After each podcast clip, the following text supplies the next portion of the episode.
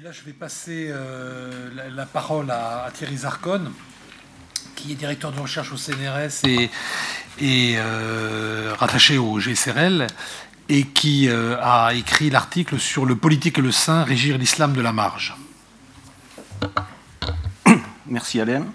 Alors, ce que je voudrais, je voudrais vous parler d'une forme d'islam qui n'est pas habituellement liée aux politiques, qui généralement est étudiée par les anthropologues, et pour montrer justement euh, un aspect particulier, parce que nous sommes certains à penser que cette forme d'islam, l'islam des saints, l'islam des tombeaux, le maraboutisme comme on l'appelait, est peut-être une forme dominante aujourd'hui dans le monde musulman, certainement plus que l'islam des mosquées.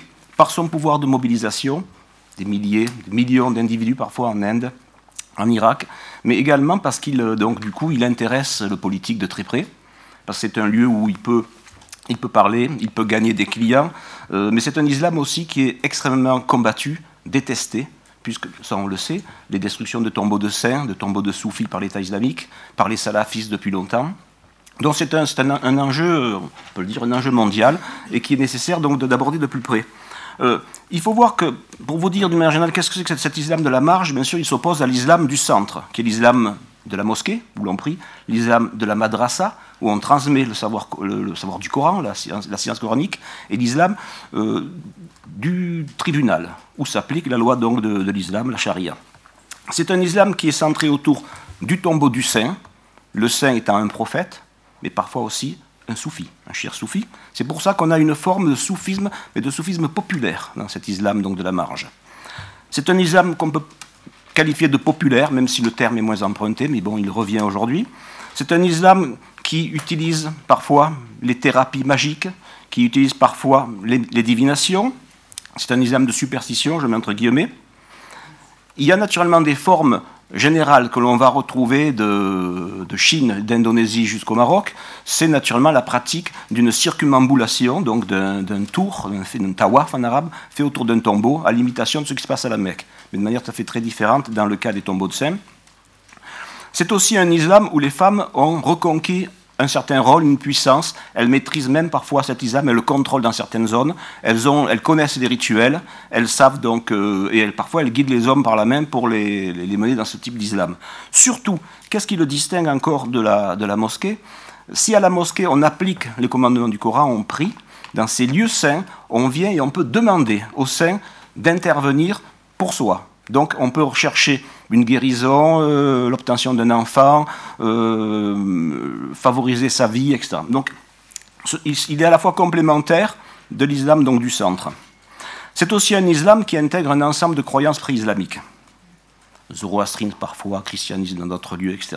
Alors tout ça explique pourquoi naturellement il est non seulement très mal vu de l'islam du centre, de celui des mosquées, mais euh, il horrifie le radicalisme islamique, et ceci explique pourquoi l'État islamique aujourd'hui, mais à l'imitation des salafis d'un temps, des wahhabites donc de, l'Arabie saoudite, détruit ces, tombeaux, punit naturellement les personnes qui vont prier dans ces lieux, et naturellement exécute ou emprisonne les desservants de ces lieux.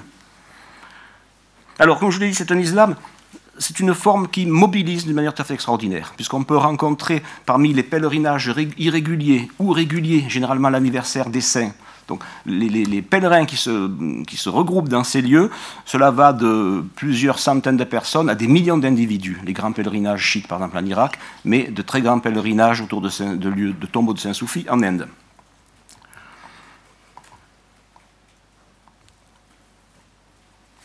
Plus précisément maintenant, donc, s'il nous intéresse, donc d'abord, c'est parce qu'il mobilise. Et à partir du moment où il y a une forte mobilisation d'individus, le politique est inquiet.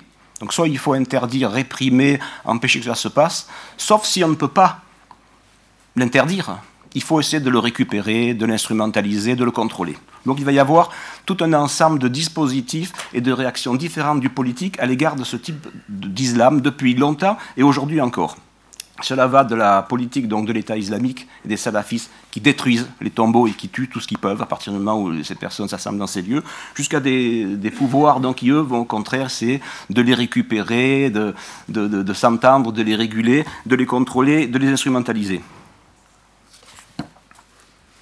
Au niveau historique, c'est une vieille opposition. Depuis au moins le XIVe siècle, Ibn euh, c'est un islam austère, sobre, naturellement, euh, l'islam des tombeaux. Euh, il, a pas, il ne doit pas y avoir d'intercesseur entre Dieu et les hommes. Donc le saint, le saint soufi, le cher soufi qui se place là, doit être éliminé, il n'en faut pas. Donc il y a cette vieille opposition depuis Ibn Taymiyyah, XIVe siècle, qui est reprise par Ibn Wahhab, qui va donner le courant wahhabite, au XVIIIe siècle, qui va marquer un État politique, donc l'État saoudien, et naturellement qui va inspirer tous les salafismes qui vont se développer à partir de la fin du XIXe jusqu'à nos jours. Et aujourd'hui, on trouve ces courants salafistes et wahhabistes du Maroc jusqu'en Chine, et également en Indonésie. C'est pour l'aspect historique.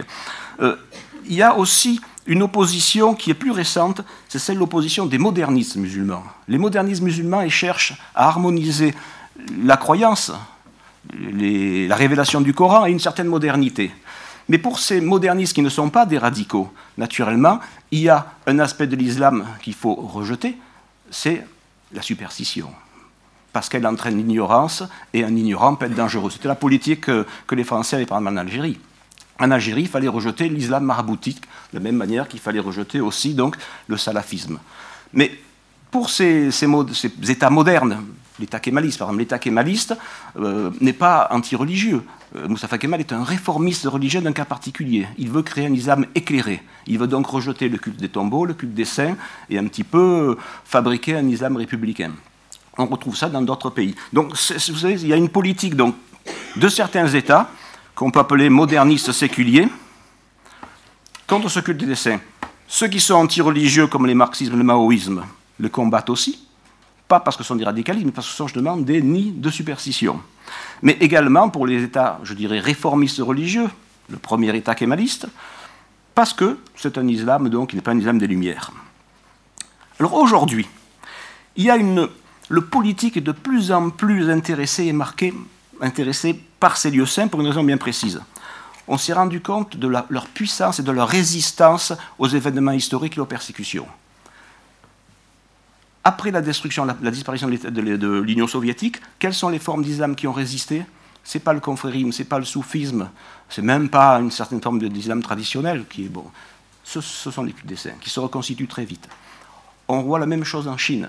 Dans le Xinjiang, dans les parties musulmanes de la Chine, ils sont combattus, surtout pendant la révolution culturelle. Après certains, euh, assouplissements dans les mesures antireligieuses, ce sont eux qui se constituent le mieux. Donc ils sont très surveillés par les pouvoirs par Pékin d'un côté, euh, et puis naturellement par les nouveaux, États dans la, dans la CEI actuellement. Albanie, pareil. Ex-Yougoslavie, pareil. Donc cet islam est présent très fort. Pour aller vite, il y a, à partir de, cette époque-là, trois modes, je pourrais dire, d'action qui vont être développés par le politique envers cette forme d'islam, donc cet islam des tombeaux. La première, c'est la stratégie coercitive forte, la destruction, l'État islamique en particulier, ou certains États au début de leur histoire, comme l'État soviétique euh, ou, la Chine populaire. On détruit euh, et on, emprisonne les desservants. Après, ils vont changer, ils vont un petit peu assouplir cette politique. La deuxième, le deuxième mode d'action du politique, c'est une certaine tolérance, mais qui est associée à une régulation, voire à une transformation de cet islam.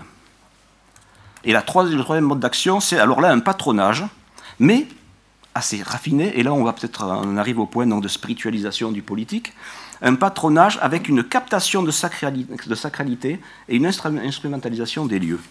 Alors pour ce qui est du premier, je crois que vous êtes tous un peu informés par la, presse ou autre des destructions de tombeaux qui ont été euh, accomplies soit par euh, l'État islamique, mais également par les pouvoirs salafistes, que ce soit au Mali, Tombouctou naturellement, ça vous êtes tous au courant, mais il y en a eu euh, des, attaques terribles avec des bombes et des, dizaines de morts, voire parfois des centaines en Inde, au Pakistan, mais également en Irak, en Libye, en Tunisie, le tombeau de Sidi Boussaïd, etc. Bon, tout ça, c'est voilà, cette politique de stratégie de coercitive forte de destruction. Les choses ont même commencé, on pourrait dire, d'une manière très, très, très, très brutale, déjà avec les talibans dans les années 90. Et puis alors je passe sur les, différents pays, la Tunisie aussi, l'Algérie naturellement a connu aussi des, attaques de tombeaux par ces salafistes. Alors, dans, les stratégies coercitives fortes, euh, il y a un degré un peu moins fort, on pourrait dire qu'il y a un degré de désacralisation. Certains États, la Chine en particulier, ou l'Asie centrale soviétique autrefois, avaient des chercheurs qui avaient bien compris dans un tombeau, euh, dans un culte de saint autour d'un tombeau, quels sont les instruments sacrés et quels sont les instruments sur lesquels on peut agir en les détruisant ou en les contrôlant ou en les faisant disparaître pour faire tomber un petit peu la sacralité du lieu. Donc ce sont toutes des politiques qui sont intéressantes à étudier et qui sont toujours aujourd'hui mises en jeu, par exemple au Xinjiang en Chine où on voit très bien comment s'opèrent des désacralisations pour faire tomber ce pouvoir de captation du tombeau qui attirait autrefois des, milliers de personnes. Je passe si rapidement sur on pourrait y revenir si vous avez des questions. Le deuxième mode d'action, qui est celui d'une tolérance associée à une régulation ou une transformation. Alors, ce qui est considéré comme une hérésie pour l'islam très dur, même pour les traditionalistes assez souples, hein, le culte des tombeaux, tout ce qui se passe autour, les superstitions, les magies, ça ne plaît pas beaucoup aux traditionalistes souples, et naturellement, ça horrifie les radicaux. Alors, ce qui est hérésie pour certains, devient, comme je vous l'ai dit, archaïsme religieux et superstition pour les autres, pour les réformistes. Alors, c'était le cas en Turquie. Euh, après les avoir un peu détruits, on va un petit peu essayer de, voir ce qu'on peut faire avec. On les réouvre, on les rouvre donc en 1950. Alors il y a des politiques aussi différentes dans l'Ouzbékistan actuel. Tout, ça tout ce qui était interdit est réouvert aujourd'hui, parfois dans le cadre de quêtes, euh, quêtes identitaires. Donc, le, saint, autrefois, qui était une espèce d'horrible euh, féodal à l'époque des, soviétiques, devient celui qui incarne euh, un passé glorieux, etc. Donc on a, vu ça se faire, se fabriquer, puisqu'on a pu voir l'histoire en train de se faire donc, ces, dernières années sur place. Euh, les régulations. Dans les régulations, c'est souvent une opération donc, qui vise à faire disparaître des rituels qui sont les plus imprégnés de superstition. On va à la rigueur accepter une circumambulation, parce que bon, ça se rapproche de ce qu'on fait à la Mecque, et puis les traditionalistes ne sont pas vraiment opposés. Même s'ils disent qu'il y a un seul lieu où, ce type de, rituel peut, être, peut se faire, c'est la Mecque. Mais, alors, mais tout ce qui est superstition, par exemple, appuyer son front sur la tombe ou euh, accrocher des petits objets pour qu'ils ça on essaie d'éviter. Et dans ces différents lieux où intervient l'État avec sa politique de régulation, vous trouvez souvent des panneaux où on dit ne faire pas ceci, ne faire pas cela, mais tout le monde le fait et continue à le faire. Donc ça montre bien qu'il y a des résistances encore très fortes. Ensuite, comme je vous l'ai dit, il y a l'absorption de saints donc, qui deviennent des patrons nationaux, en cas de cas identitaire. On l'a vu en Turquie, on le voit aujourd'hui en Ouzbékistan, ça se fait aujourd'hui aussi en Bosnie, au Kosovo. Donc on, absorbe d'une certaine manière cet islam et on le, on le rend inoffensif, on le contrôle. Ça, c'était très rapidement le deuxième mode d'action. Le troisième, donc, patronner, ben, ça veut dire ne pas l'interdire du tout, le laisser fonctionner, mais le surveiller de très très près et essayer d'être presque de devenir un acteur. Politique va essayer de devenir un acteur. Alors de quelle manière? D'abord, il faut dire que cet islam des marges, donc, on le considérait archaïque, ignorant, donc dangereux. C'était l'optique donc, du colonisateur autrefois en Algérie, euh, c'était l'optique en Turquie au départ. Petit à petit, lorsqu'on va découvrir qu'il y a d'autres formes d'islam vraiment dangereuses, avec nos salafismes, nos wahhabismes, nos djihadismes, etc., cet islam-là, il va devenir doux, inoffensif, folklorique, donc il faut le soutenir. C'est l'une des raisons pour. cette politique a été surtout mise en jeu de manière très, précise, de manière très précise et avec beaucoup de, connaissances en Algérie, par exemple, et en Ouzbékistan, où on se rend compte qu'on va jouer le soufisme, entre guillemets, populaire, bien sûr, parce qu'il y a des soufismes assez traditionnalistes. On va faire jouer le soufisme populaire, le maraboutisme, contre le radicalisme et contre le djihadisme. Donc, ça, c'est une marche un petit peu aussi de, en même temps de récupération. Alors, dans les moments d'intense mobilisation, dans les grandes fêtes anniversaires des saints, on le voit en Turquie, en Inde, etc., ce sont des milliers, voire des millions de personnes qui se rassemblent. Alors naturellement, il n'y a pas lieu aussi rêvé pour un politique de venir faire ses petits speeches et essayer de chercher des clients en associant son discours à ce qui se passe, etc. Donc on le voit faire. Les, hommes politiques courent dans les lieux donc, où se trouvent des, ce type de, cérémonies qui sont associées à des, colloques, etc. En Turquie, en Inde, au Pakistan. Donc ils sont présents et on voit dans leur discours comment ils essaient de s'associer, de montrer qu'ils sont intéressés, euh, qu'ils sont d'accord avec les formes d'islam qui se développent, etc. Donc ça c'est aussi, il y a vraiment des études à faire très détaillées. Et même les diplomates s'invitent, et les diplomates étrangers alors ça, ça me permet ensuite de passer à ma conclusion qui va euh, essayer de faire apparaître d'autres enjeux, à la fois internationaux, enfin mondiaux et nationaux. On a vu par exemple en Inde, eh bien, euh, un délégué de l'ambassade américaine s'est rendu à un lieu, un grand anniversaire d'un grand saint, et il a fait le rituel qu'il faut faire. On amène une étoffe euh, décorée, très belle, qu'on va poser sur la tombe du saint et qui montre le, respect et une certaine reconnaissance de ce type d'islam. Donc ça, ça s'est fait en Inde. Maintenant, les cas particuliers où on a vraiment, peut-être, hein, ça c'est, euh, Philippe qui pourra nous le dire, un cas de spiritualisation du politique, c'est que au Pakistan, on s'est rendu compte ces lieux saints d'une une telle puissance. Et le desservant du lieu qui fait tel rituel, à la fin, à l'issue de ce rituel, est transporté et marqué par une telle sacralité que certains fonctionnaires d'État et certains politiques ont voulu faire le rituel pour en fait de sorte absorber et se, se, pénétrer de cette sacralité. Et donc ils ont obtenu naturellement, ils ont même ordonné de faire par exemple le rituel qui est celui de laver la tombe, parce que celui qui lave la tombe, c'est celui qui devient ensuite en quelque sorte l'émissaire ou le représentant de ce saint dans le lieu. Donc ça, ça se fait, euh, c'est régulier et ça montre en fait le pouvoir donc acquis en même temps sur les, sur les dévots qui d'emblée vont reconnaître ce politique ou ce fonctionnaire d'État comme un, homme religieux en, en, en particulier aussi. Alors, euh, ma conclusion, et c'est un peu l'enjeu, je dirais un, autre, un deuxième enjeu contemporain mondial et national, c'est-à-dire qui concerne en même temps la France, c'est eh le transfert de cet islam euh, des tombeaux et des saints vers les diasporas en Europe et aux USA. Parce que des saints, il y en a toujours. Et puis à un moment, il faut les enterrer quelque part. Dernièrement encore, les saints qui allaient mourir, euh, ou qui étaient sur le point de mourir dans les diasporas, euh, maghrébins, indiens ou autres aux États-Unis, anglais retournaient dans, dans, les pays, étaient enterrés là. Et le culte allait se structurer autour de Mais on a commencé à voir des cas particuliers, il y en a deux. Aux États-Unis, donc, je crois pas que c'est en Pennsylvanie, et en Angleterre, à Birmingham, où de grands saints soufis ont été enterrés, l'un près d'une mosquée, l'autre dans un lieu totalement à part, et où on a construit le système du mausolée, avec et ça va appeler tout cet ensemble de rituels, de pratiques, etc. Donc, ma question, on va certainement déplacer dans les diasporas les conflits très durs qu'on voit aujourd'hui en Inde, en Syrie, en Libye, euh, etc. Très certainement. Alors, à quand l'apparition d'un tombeau de saints maghrébins, par exemple, puisque c'est la, diaspora qui est la plus représentée en France Probablement un jour ou l'autre. Donc, il faudra voir ce qui va se passer et comment le politique, donc euh, américain, anglais ou français, devra gérer. Est-ce qu'il va devoir aussi jouer ce jeu intervenir de certaine manière, réguler? Parce que quand on régule, ce qu'on cherche aussi par la régulation, c'est en même temps de rapprocher cet islam qui est quand même très loin, on peut dire dans l'échelle de, l'orthodoxie, d'un islam plus traditionnel.